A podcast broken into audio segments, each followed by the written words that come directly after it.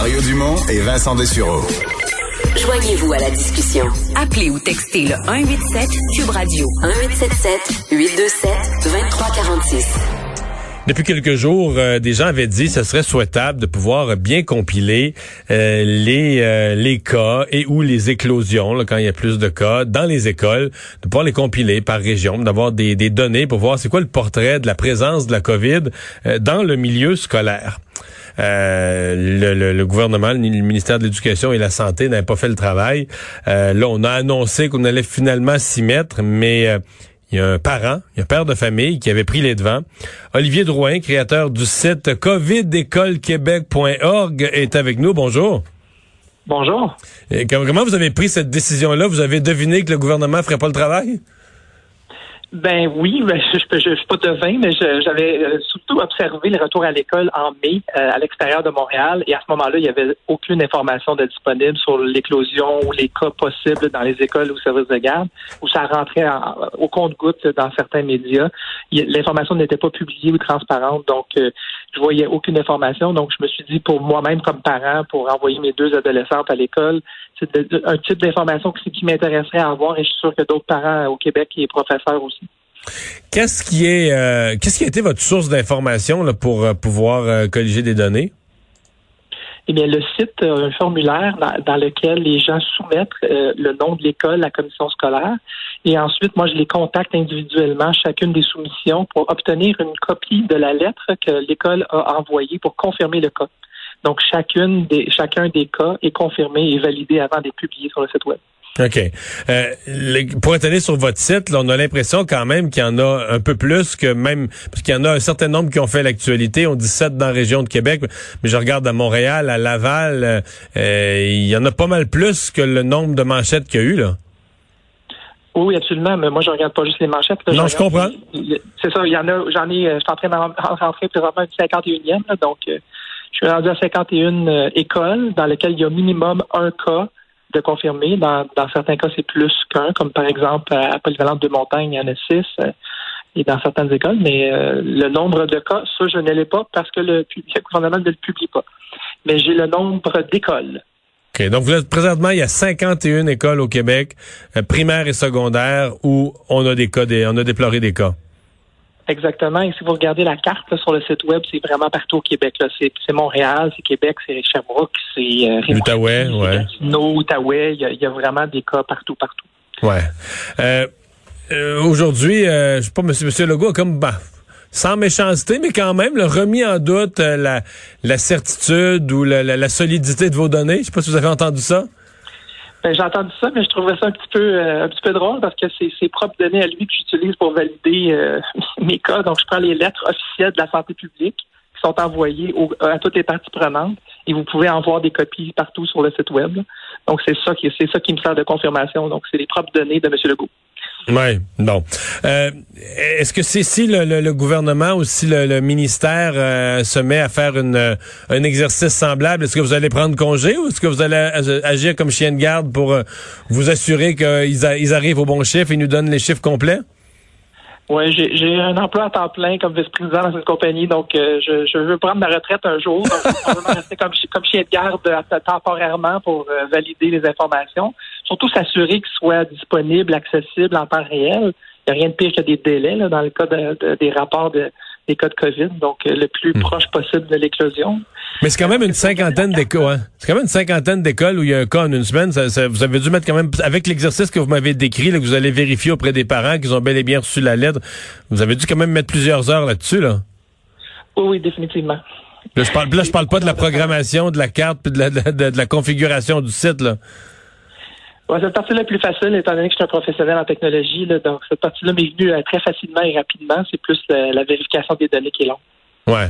Vous y mettez un, certain temps. Est-ce que, euh, quand vous avez commencé l'exercice, bon, je suppose quand l'école a recommencé, au début de la semaine passée, est-ce que vous vous attendiez à autant de cas? Est-ce que vous attendiez à plus de cas? Moi, personnellement, j'ai déjà dit publiquement, je, m'attendais à ce qu'il y ait des cas ici et là, mais c'est plus que je pensais. Je pensais pas qu'après après seulement dix jours, on allait avoir là, euh, autant d'écoles où il y avait des cas. Est-ce que vous, vous, avez été surpris par le nombre? Oui, définitivement, j'ai été surpris moi aussi. Je m'attendais à ce qu'il y ait des cas, un peu comme vous, la, même chose. Je m'attendais à ce qu'il y ait quelques cas éparpillés un petit peu dans certaines régions, mais là, c'est il y en a plus, il y en a vraiment plusieurs, puis on voit, on regarde la carte puis on voit se dessiner à quel endroit va avoir lieu la deuxième vague. C'est un indicateur, c'est pas juste un outil d'information pour les parents. Ça va nous donner une, indication géographique de où s'en viennent les prochaines éclosions dans, les communautés. Ouais, euh, ça ces chiffres-là lancent quand même un questionnement, par exemple, dans les écoles de la région de Québec. Euh, les gens en arrivent à se demander, bon, qu'est-ce qu'on fait avec ça? Est-ce qu'on, quand on a euh, autant de cas qui sont éparpillés dans les écoles, mais que la plus grosse source vient d'un karaoké, euh, bon, il y a même des gens qui ont suggéré qu'on devrait fermer tous ces bars-là, fermer les karaokés, l'école est prioritaire.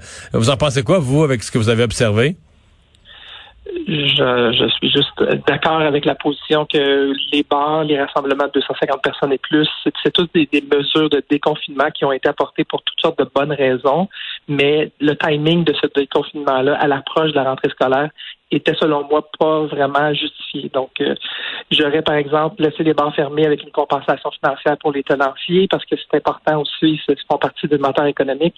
Mais le risque que ça l'a inclus, on l'a vu, je pense que c'est à Gatineau, euh, pas juste à Québec, mais à Gatineau aussi, le shaker, trois professeurs qui sont allés euh, dans le bar et qui ont ramené ça à l'école. Donc, il y a un lien direct là. Ouais, parce que vous, votre site, quand vous parlez de, de cas dans les écoles, ça additionne euh, personnel, enseignant ou euh, élève? Exactement. Et c'est très bien spécifié si c'est le cas, quand l'information est disponible. Parce que la lettre standard de la santé publique est très générique et actuellement, elle mentionne pas que c'est un professeur ou un élève. Dans certains cas, il y a de l'inconsistance dans les communications et j'ai réussi à avoir l'information, hmm. mais dans l'autre cas, le gabarit standard est très générique de la façon dont les données rentrent, je sais que c'est pas nécessairement dit, là, mais des fois, vous pouvez peut-être le, le, déduire ou le deviner, ou en tout cas, en termes de probabilité, penser que c'est le plus probable. Est-ce que vous avez l'impression qu'il y a eu de la circulation dans les écoles? En fait, peut-être plus les... Parce que le premier jour, c'est forcément les gens rentraient, ça pouvait pas être le cas, mais mettons les cas des, des deux derniers jours, là, hier, avant-hier, est-ce que vous pensez que ce sont des cas qui ont été transmis ou qui ont probablement été transmis à l'intérieur des écoles? Euh, je, pense que c'est encore trop tôt pour être capable de ces cas-là. Non, je, je, pense, je pense pas que c'est le cas. Je pense qu'on voit vraiment les professeurs qui étaient là pour préparer la rentrée, les élèves qui l'ont attrapé à l'extérieur de l'école, qui la ramènent, les professeurs qui l'ont dans la communauté. Les vraies transmissions d'élèves à élèves ou d'élèves à professeurs. C'est plus la semaine prochaine, comme ouais, c'est ça, la semaine prochaine dans deux semaines qu'on va s'en qu'on va s'en rendre compte. Ce qui est inquiétant parce que là, on va avoir d'un autre d'autres écoles. Ouais, ouais, effectivement. Mais euh, les gens qui veulent qui veulent aller voir ça, c'est ça s'écrit tout en continu le Covid école au pluriel, covidécolequebec.org.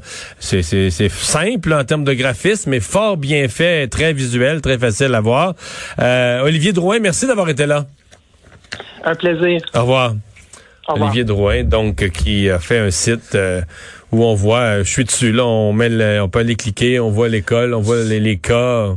Je pense qu'effectivement, la santé publique va, ça va leur mettre un peu de pression à offrir euh, des statistiques claires rapidement. Ouais. C'est à la fois un peu beau et un peu triste. Un peu beau qu'un citoyen mette de la pression sur le gouvernement par son efficacité, mais un peu triste qu'avec autant de ressources, autant de moyens, autant de fonctionnaires, euh, on a de la misère. On, a besoin d'être poussé par un gars tout seul dans sa maison pour. Oui. C'est sûr quand il y a une éclosion, les parents là, sont avisés eux-mêmes. Alors ils n'ont pas à aller fréquenter un site à tous les jours pour voir si leur école est touchée, mais non, mais c'est bien d'avoir un portrait global. d'avoir un, portrait, très certainement. Euh, parlant de la COVID, il y a les pharmaceutiques qui qui sentent quand même cette inquiétude du public. Il y a des gens qui hésitent à se faire vacciner, qui ont peur que le vaccin soit porteur de risques. On veut rassurer. Oui, et aujourd'hui, la Fédération internationale de l'industrie du médicament, ça, Mario, le Big Pharma, là, oui, c'est euh, eux, là. La, grande euh, conférence, là, c'est là. Et euh, bon, avait lieu un point de presse avec les médias. Et un des points majeurs où on voulait rassurer le public, c'est sur le fait qu'on ne va pas sauter d'étape dans la création d'un vaccin et que même si les gouvernements de plusieurs pays mettent une pression immense pour avoir un vaccin le plus rapidement possible, on pense entre autres aux États-Unis, là on a vu la CDC, le, euh, le Centre des préventions et lutte contre les maladies qui demandait urgemment là, de faire euh, tout le nécessaire pour être complètement opérationnel d'ici le 1er novembre 2020 pour un vaccin. Donald Trump, mais beaucoup souhaitent même un vaccin vaccin avant le 3 novembre, qui arrive très, très vite. Alors, euh, aujourd'hui, on a tenu à, bon, à mettre, le, mettre ça clair. Euh, on va respecter les normes au complet. Le directeur général de Pfizer, je parlais de géant, dit nous, bon, nous ne sacrifierons la sécurité sous aucun prétexte, même son cloche du côté de Mais Merck. on comprend qu'un géant qui sacrifierait la sécurité, l'entreprise qui met un vaccin puis qui a un effet secondaire non voulu, même si ça peut être la fin de l'entreprise. C'est la fin. Même si l'entreprise vaut 20 milliards, 30 milliards de, de, de, de, de valeur d'actifs, 50 milliards, je veux dire, tu vas une poursuite, bon, c'est fini. Là. Tu meurs, t'en meurs. L'entreprise. Donc, l'entreprise qui sort le vaccin risque de devenir extrêmement riche, mais joue son avenir. S'il y a le moindre hic avec le vaccin, même auprès, même auprès d'un sous-groupe de population, oui, on pourrait comprendre de mettre un petit start-up, de dire, bon, on va risquer, euh, mais une grande compagnie qui fait déjà des milliards, tu risques très gros, là. En, tu allant, en sautant des, états, des étapes, tu risques effectivement tout. Ce que disait Albert Bourla, le, directeur général de Pfizer, dit, je comprends le scepticisme face à la course effrénée au vaccin. La science est tellement politisée en ce moment, donc lui-même l'admet, là, que c'est très politisé la science présentement, ce qui devrait jamais l'être. Mais nous, de, nous demanderons jamais l'autorisation, quel que soit le vaccin, avant que nous sentions qu'il est sûr et efficace. D'ailleurs, euh, bon, on dit, on les presse, là, on veut faire un vaccin en 12-18 mois alors que ça prend normalement plus de 10 ans. Euh, dans ceux qui sont, parce que je parlais des compagnies, le Pfizer avec BioNTech, c'est des partenaires, ont fait euh, des essais concluants au, mois de juillet avec 45 personnes, donc c'est petit là. Et là, fin juillet, entré dans la phase 3, là, c'est 30 000 volontaires. Mais évidemment, la question, c'est les, les, les, les effets secondaires à long terme où là, ça, on n'aura pas un portrait très précis là, parce qu'on fait ça sur euh, sur un an. Et euh, Moderna aussi, la biotech américaine qui est en phase 3 aussi, ont commencé des euh, essais à grande échelle. Alors ça avance, mais on va prendre le temps qu'il faut. C'est ce que voulait dire les le Big Pharma aujourd'hui. Bon. Tu sur la joke du Big Pharma, là. Oui. Je trouve c'est... Parce que, mettons, les gens qui dénoncent ça, mais effrayés, là, atterrés... Mais je veux dire, ils ont une voiture, mettons. Mais ça, à la limite, c'est le big car. C'est le big car, là. Je veux dire, tu sais, c'est...